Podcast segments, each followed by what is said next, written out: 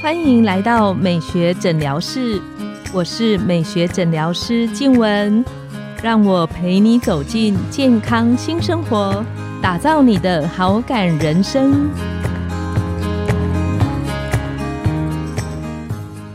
欢迎光临，我是你的美学诊疗师静文，让我陪你练习好感人生，走进健康新生活。今天我们很高兴邀请到药师逸轩。他是台北医学大学台北荣总药师，之前也曾经担任过知名外商药厂的医药专员。今天他特别来跟我们分享，我们可以怎么样正确而且健康的透过药物的帮助，让减重变得更容易？怎么样可以安全减重不复胖？那我们请逸轩跟听众打个招呼。Hello，大家好，我是逸轩药师。逸轩，脸书上面常常会有那种。关于减重的广告，有一些实在是让人家看得很心动。比方说，一个月可以瘦二十公斤啊，可以帮助你快速然后简单的减重。那这些减重的药物真的可以相信吗？它里面点进去，你常常会看到它有很多见证的分享。嗯，只要加老师就可以 成功减重。对，那你们的看法是怎么样呢？今天就要来跟大家分享药物减重的三大迷思。是对，像刚黄医师讲的广告标题啊，三天见效啊，七天从 XL 号变成 S 号啊，像这真的蛮心动的耶。对，因为大家就喜欢这种立即见效的东西，所以第一个迷思就是吃完就有效。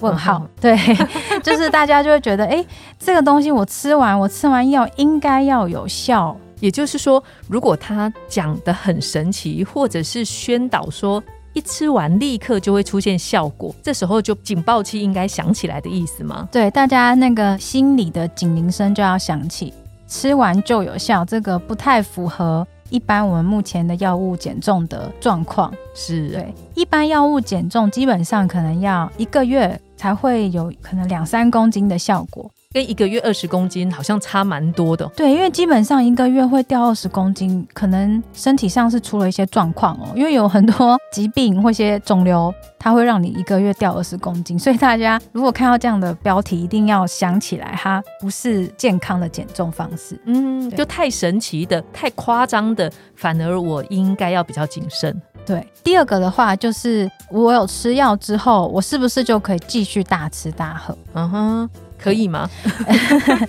我不知道黄医师身边有没有人有跟你讲过，说我们现在去吃一个大餐，然后他说等一下，我先吃个药。好像有诶，有朋友说我先要吞一颗药，这样等下就可以放心吃。没错，就是像这样的情况，就是他有吃药的状况下，他就会觉得哦，那我很安心的可以把前面这个高热量啊，或是一些炸物啊全部吃完。其实不是的，因为其实呃有一个减重的药物呢，它是可以让你的脂肪吸收的变少，是。对它没错，它可以让你的脂肪吸收的变少，但是它只能减少你二十趴的脂肪吸收，只能减少二十趴，不是百分之百。对，所以等于说前面有一百公克油脂，它只能帮你不要吸收二十趴的油脂。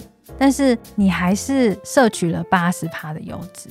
我们通常以为减少吸收就是完全我就不吸收油脂之类的东西了。我们虽然有吃药物，但是不代表你就可以大吃大喝。那它减少吸收油脂，如果我今天吃的是，比方说意大利面呐、蛋糕、甜点，也会有效吗？如果你是吃减少油脂吸收的药物的话，那它其实对于像淀粉或是糖类，那它就没有作用。所以你如果继续饭量吃很多，或是蛋糕、饮料继续喝，那一样没有效果。原来是这样子。所以第二个迷思就是，我们吃药之后呢，饮食还是要继续的控制。就不能大吃大喝。那第三个迷思其实有点颠覆大家的概念，因为我们刚刚第一个跟第二个迷思都是要大家对于药物减重要非常的谨慎，是，或者是说可能不要马上的就吃药。那第三个迷思是，当你的身体已经出现了一些病态肥胖啊，或是有一些影响你的生活作息状况，其实我们还是要靠着药物，可能才有办法瘦身。怎么说呢？所谓的病态性肥胖的意思是什么？呃，我们以美国来讲的话，BMI 大于四十的话，会叫做病态性肥胖。但因为美国人大家都知道比较大只，是对，所以以亚洲来来讲，这个标准就会变高了许多。所以亚洲的话，BMI 大于三十七，或是说你 BMI 大于三十二，可是你的健检报告上。你的血糖、血脂或是血压有一些状况的时候，其实都会属于病态肥胖。所以，当我们有病态肥胖的时候，也不要去恐惧说，我还是不要吃药，药会伤身。那这个时候，其实你第一个步骤应该是你要先想办法减肥。嗯，对，因为这个肥胖已经造成你身体有很大的负担了，就是有健康上的考量。对，这个时候要靠自己，再靠少吃运动瘦下来的几率可能少了很多。是，对，所以这个时候也不要吝啬的，我们可以去找专科医生，透过药物辅助的方式，让你恢复到你的健康的状态。是，那可以请药师逸轩再跟我们分享一下，就是当我看到一些网络上一些比较让人耸动或心动的标题的时候，嗯，它里面那些药物有没有什么是要提醒我们听众注意的？快速减重啊，有没有什么陷阱是我们要小心避免的？讲一个常见的例子好了，其实这种立即见效啊，它大部分都是让你排掉你身上的水分，还有让你排便。哦，不是让我以为我瘦的是脂肪，对，因为身体的脂肪跟肌肉是没有办法那么快速的在短时间就掉下来的，所以可能你去吃一些来路不明的减肥药，里面放的是一些利尿剂或是一些泻剂。